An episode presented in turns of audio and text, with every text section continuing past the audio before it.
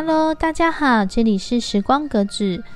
嗯，上次的童话故事啊，《小白兔上学去》里面故事有一个小狐狸，他看到同学的玩具好喜欢，没有经过别人的同意拿来玩，一不小心又把玩具用坏了。老师通知家长，我们身为家长，如果遇到这样的事，该怎么处理呢？我们的频道主要是推广赛事知识，请做身心灵成长。喜欢我们的朋友，可以在下方点阅或分享哦。一般孩子的家长接到老师告知小孩行为的电话，情绪上啊，应该都是有一点生气的。累积了一定的情绪之后啊，等下班了，孩子回家就不免受到责难。身为孩子的家长啊，我觉得在这件事情的处理可以分几个部分。其一是接到老师电话的时候，我啊会先听听老师的说法，最好能够确认人、事、时、地、物几个客观的情境条件。再听听老师如何叙述孩子之间的反应，当然，老师会带有对这件事情的看法和处理方式。有时候啊，也会有一些情绪。家长可以了解老师看待这件事情上的角度和严重性的认知到哪里。嗯，听到老师说到这边啊，我。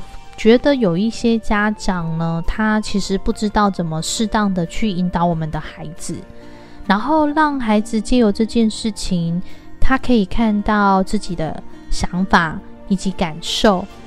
那很棒的地方是，当呃这个感觉他知道了以后，在未来他面对或者是处理的事情呢，会比较知道该怎么做。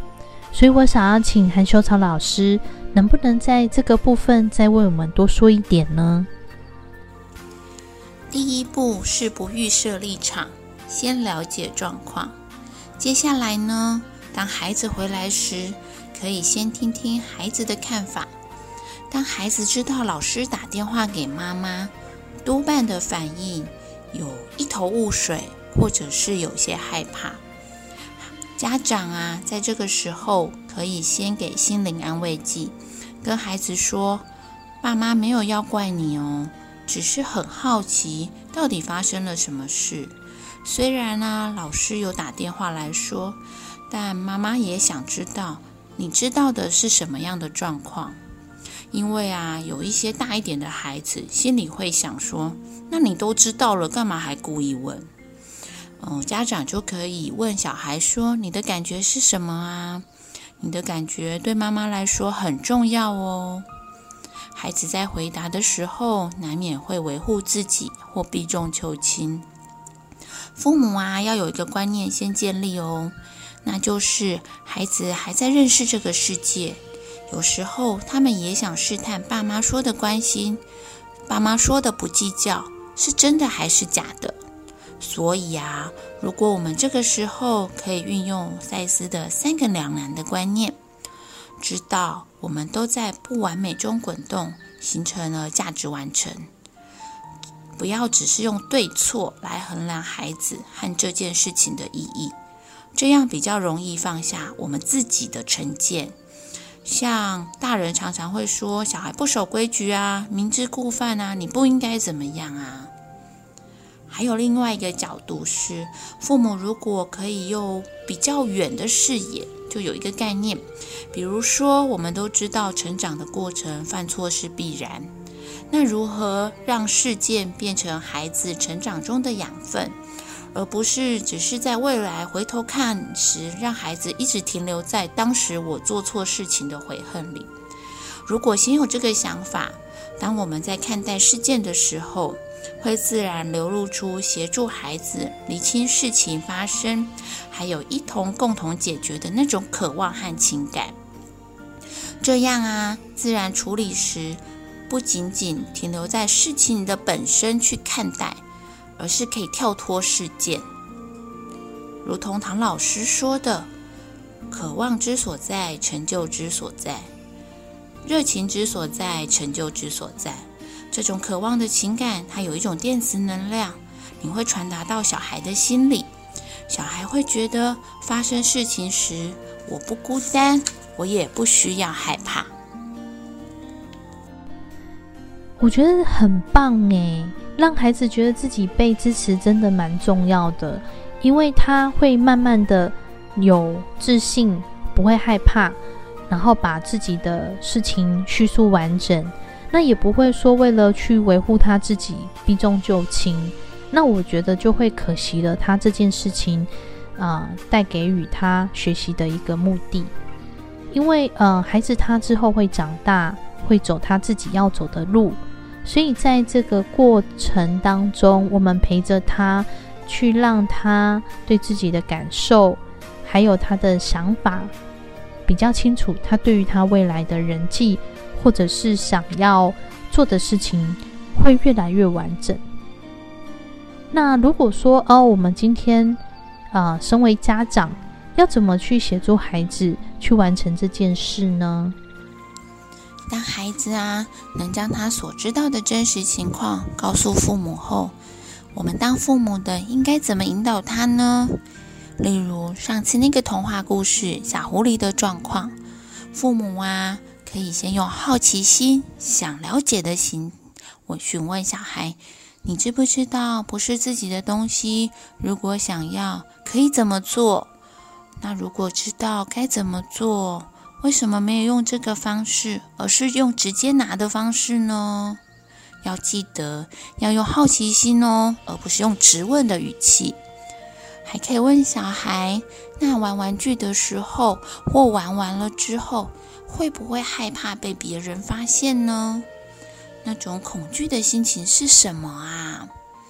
用什么样的方式以后可以避免这样的害怕呢？用好奇心的引导，不是责难的口气，孩子慢慢慢慢的透过自己的认知回答出来，孩子就比较能够自我厘清。哦，其实他还有其他更多的做法可以选择呢。就可以避免一直担心事情被拆穿的恐惧，或是被责罚的害怕。接着啊，爸妈可以再帮孩子做一些价值澄清。也许啊，还可以怎么做？我们可以这样做会更好哦。孩子就会觉得爸爸妈妈是愿意跟他一起讨论、一起合力解决问题的好拍档。重点是，下次遇到事情的时候，他也可以做相对正确的价值判断。做错事情也可以有勇气承担错误了，而且啊，还愿意改正呢。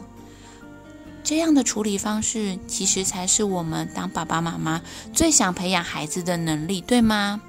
而不是一直焦灼在世界上的责骂，或者是要他认错。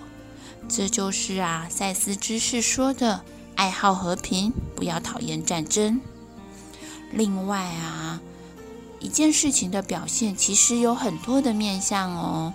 像故事中的小狐狸，其实很机灵，具有危机处理的能力，只是啊方向稍微错误了。大人如果在一件表面看起来是负向的事件上，我们可以看到孩子正向的潜能。反而可以让他在日后处理事情上更有自信，看到自己，而且可以发挥自己更多的能力。我们当当过小孩子，这个时代的爸爸妈妈其实蛮辛苦的。嗯，如果我们可以再尝试回到我们用孩子的眼光来看待事情，相信下一次在接到老师的电话时，就不会一下子情绪高涨了。爸爸妈妈跟孩子的情感交流也会越来越融洽哦。我听完韩修长老师的分享啊，我觉得自己蛮惭愧的，因为有时候事情来，我可能会想快点把它完成，所以孩子的部分他的理解跟陪伴就比较少。那听完他的分享，我觉得透过好奇的引导。可以帮助孩子他在表述能够更认识他自己。那我们做父母的呢，在帮忙他们做一些价值观的厘清，在这个陪伴的过程当中，其实也培养了孩子的能力。我觉得这样真的蛮棒的。在故事的尾声，我想跟朋友们做一个小小的问卷：我们周围的朋友跟孩子的互动过程中会是怎样呢？第一个，常常跟孩子说话，他都没有回应我；第二个，回应我的时候有一句没一句的；第三个，每天都会分享朋友之间的琐事。不知正在收听的朋友们是否有遇到类似的状况呢？可以将我们的音档分享哦。那我们下次再见，拜拜喽，拜拜。